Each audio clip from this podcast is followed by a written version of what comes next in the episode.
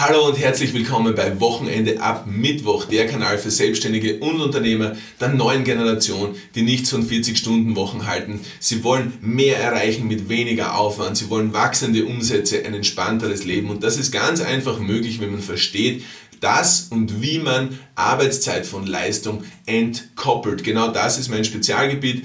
Äh, mein Name ist Alexander Springelschmidt, ich bin Autor des Buches Wochenende ab Mittwoch, erhältlich auf wochenendeabmittwoch.com. Ich habe das Patent auf High Flow Zeitmanagement, genau darin bin ich Experte und auch in der Performance Psychologie und das im gesamten deutschsprachigen Raum.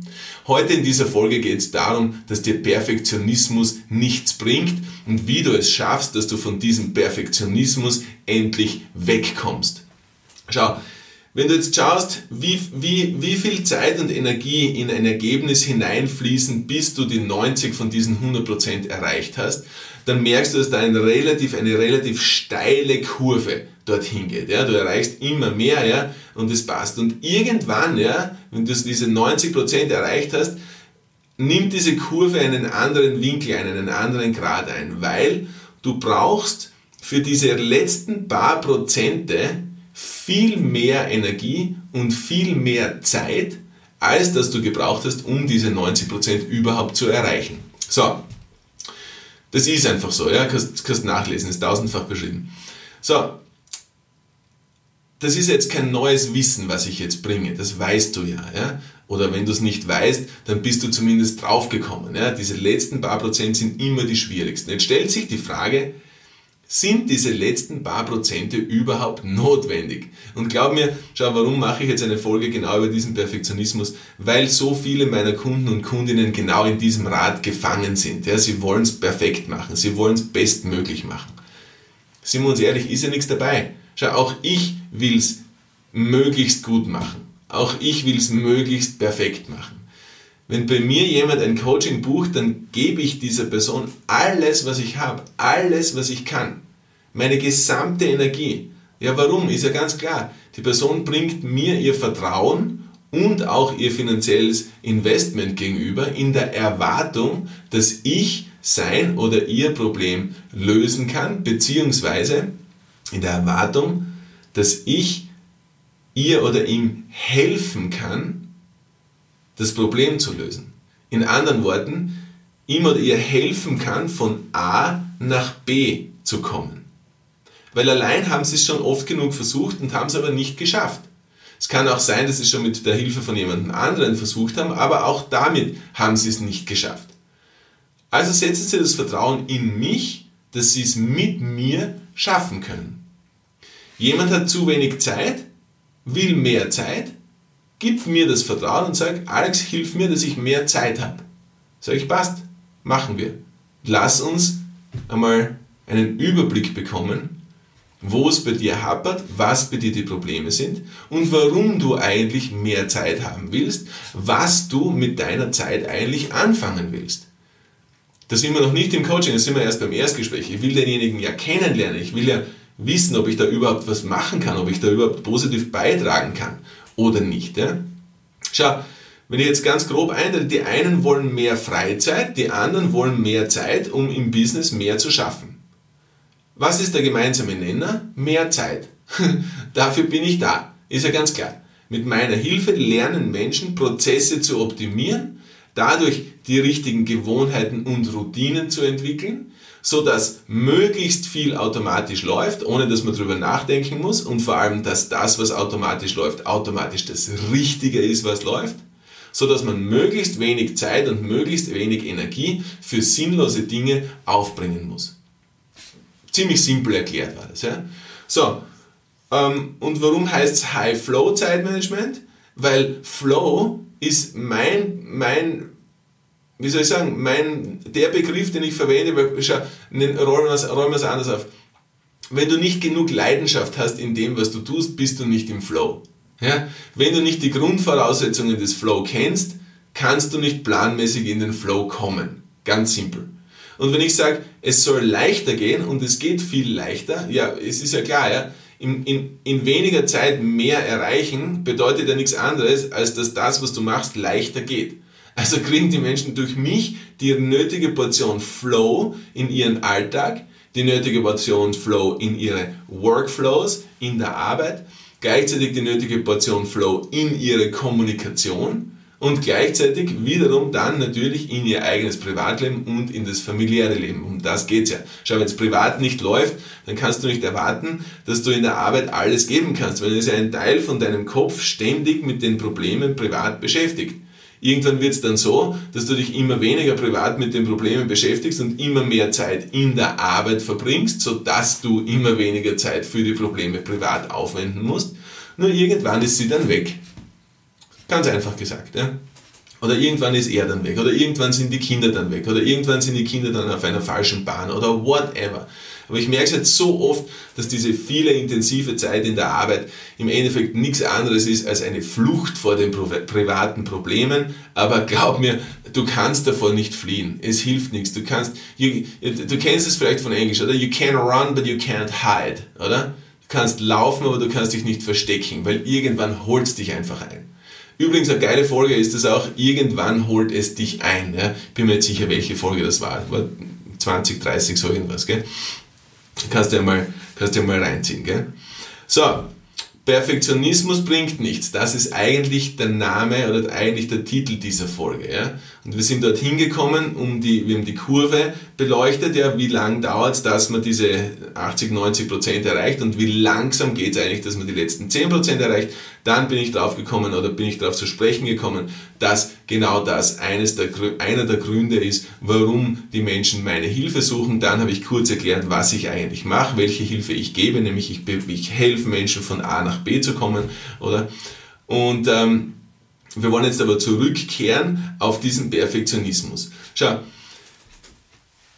denkst dir einfach so, wenn du, ich, ich liebe immer solche alltäglichen Beispiele, gell? Und lass uns einmal weggehen, lass uns einmal weggehen von diesen beruflichen Beispielen, lass uns weggehen von Beispielen aus der Arbeit, lass uns weggehen von Beispielen aus den Umsatzzahlen, lass uns weggehen von Beispielen aus der Mitarbeiterführung, lass uns einfach weggehen von all dem und lass uns einfach mit frischem Geist den Perfektionismus neu betrachten.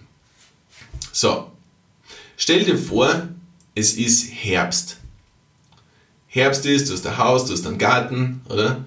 Du hast einige Laubbäume bei dir im Garten und es ist wunderschön. Ja, bis jetzt war es wunderschön. So schön, so schön und so schön der Schatten und so idyllisch und das und das und alles ist toll. Ja? So, und dann kommt der Herbst, die Blätter werden braun, die Herbstwinde kommen und auf einmal ist dein supergeil gepflegter Rasen voll mit Blättern. Und du denkst dir, na eigentlich will ich die Blätter nicht haben. Was machst du? Du schaust, dass du die Blätter wegkriegst, oder? So, nimmst einen Rechen, rächst sie weg, tust das in irgendwelche Behälter, bringst sie weg. Oder du kaufst dir so einen Laubstaubsauger oder, oder so ein Laubgebläse und blast sie von da nach dort und irgendwann sammelst du es ein und bringst sie weg. Oder? So, und jetzt gehst du deinen Garten von links nach rechts durch, oder? So, und wenn du rechts angekommen bist und du, hast das, und du hast auch den rechten Teil wunderschön von Blättern gesäubert, kann es sein, dass der Wind auffrischt und du schaust nach links hinüber, genau dort, wo du begonnen hast, und du merkst, dass links schon wieder Blätter am Rasen liegen. Denkst du, okay, passt, kein Problem. Ich will einen schönen Rasen haben, ich will keine Blätter haben. Oder? Und du machst das gleiche noch einmal. Oder? Beginnst wieder links, gehst immer weiter, gehst immer weiter, kommst rechts an. Und wenn du dann nach links schaust, merkst du, dass schon wieder Blätter am Boden liegen. Oder? So. Verstehst du, was ich meine? Der erste Durchlauf von links nach rechts war relativ schnell, war relativ zügig. Du warst motiviert, oder? Es hat alles gepasst. So, und du hast ein relativ großes Ergebnis erzielt mit diesem einmal von links nach rechts säubern. Wenn du jetzt aber rübergeschaut hast, beim zweiten Durchgang, den du gemacht hast, hat sich eigentlich vom Ergebnis her nicht mehr ganz so viel entwickelt. Du hast aber die gleiche Zeit gebraucht dafür. Und wenn du jetzt beim dritten Mal das gleiche wieder machst, wird sich beim Ergebnis auch nicht wirklich viel verändern, hast aber dann schon doppelt so viel Zeit gebraucht. Verstehst du, was ich meine? Deswegen finde ich das so anschaulich, oder? Und es, es verhält sich nicht nur beim Laubrechen im Herbst so, sondern es verhält sich auch, nehmen wir, nehmen wir, das, nehmen wir das Schneeschaufeln im Winter, oder? Also du schaufelst den Schnee, du schaufelst ihn weg, oder? Zack, oder du fährst mit der Schneehex oder du fährst mit der, mit der Schneefräse, ist ja egal. Wir haben wieder dasselbe wie vorher, oder? Wir haben entweder den Rechenhammer gehabt oder das Laubgebläse, den Staubsauger gehabt, whatever, und dann haben wir irgendwelche Behälter gehabt und dann hast du entweder den Anhänger, wo du das wegführst, oder du hast den Bus rein oder du tust, hast am Kompost, ist ja wurscht. Du hast immer verschiedene Wege zum Ziel, ja? Genauso im Winter, du hast verschiedene Wege. Du hast entweder die Aluschaufel oder du hast die Schneeschaufel, vielleicht mit einem toll geknickten Griff, sodass es dir beim Kreuz nicht so weh tut. Oder du hast eine Schneefräse oder was auch immer du wählst, das ist ja wurscht. Auf jeden Fall schaffst du es, dass du deine Einfahrt und deinen Gehsteig oder was auch immer du von Schnee befreien willst, von Schnee befreist, oder? Fast einmal durch, von links nach rechts, von vorne nach hinten, ja?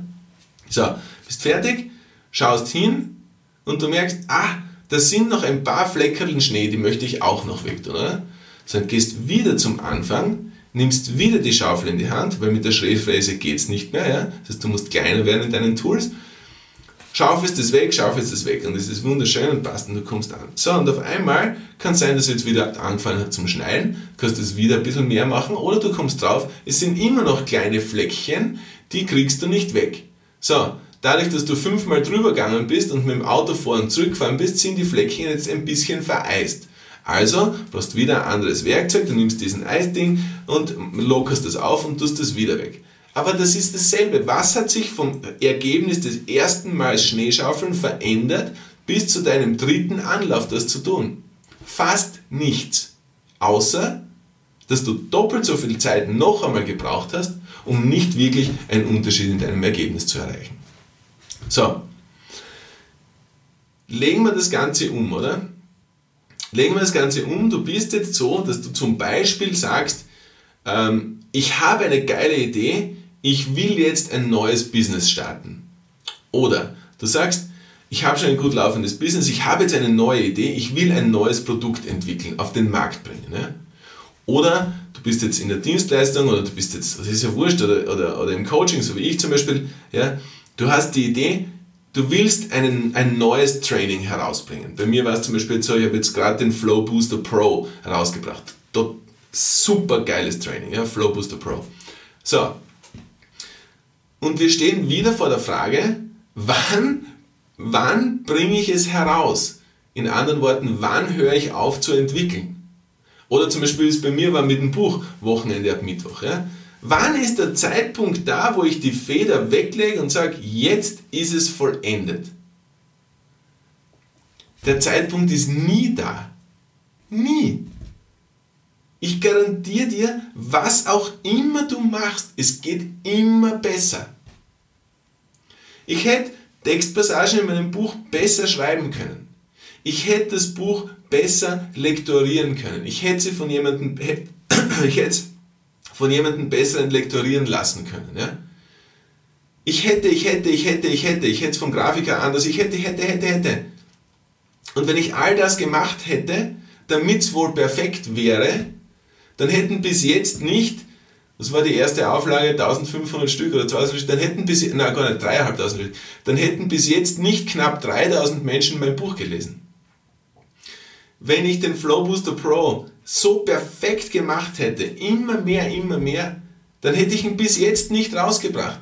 Dann hätte bis jetzt keiner meiner Coaching-Kunden und Kundinnen den Flow Booster Pro machen können bei mir. Wenn du in deinem Produkt, was du auf den Markt bringen willst, auf den Perfektionismus oder auf, das, auf, die, Perf auf, auf, auf die ausgefeilteste Version warten würdest, ja, na, eigentlich kognitiv, Wartetest, dann würdest du es nie herausbringen. Wenn du eine Idee hast, ein Produkt weiterzuentwickeln in der Version 2 oder was, oder ein, ein Add-on für ein Produkt zu machen und du bist, du, du denkst dir, ah, es ist noch nicht perfekt, dann wird es nie auf den Markt kommen. Nie. Verstehst?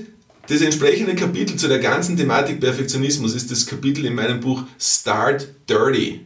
Mach's einfach. Oder just fucking do it. Ganz einfach. Weil der Weg entsteht, indem er gegangen wird. Bring doch den Mut auf. Schau, wenn du ein Handy kaufst, dann musst du immer wieder ein Update machen. Ja, warum? Ja, weil es nicht perfekt ist in seiner ersten Version. Wenn du dann einen Mac oder einen PC kaufst, dann musst du immer ein Update runterladen. Ja, warum? Weil er nicht perfekt war in seiner ersten Version. Hast du ihn trotzdem gekauft? Ja. Telefonierst du trotzdem damit, weil du es gekauft hast? Ja. Regst dich hundertmal auf, ob dieser kleine Bug dort drinnen ist oder nicht? Nein. Weil du merkst es nicht einmal.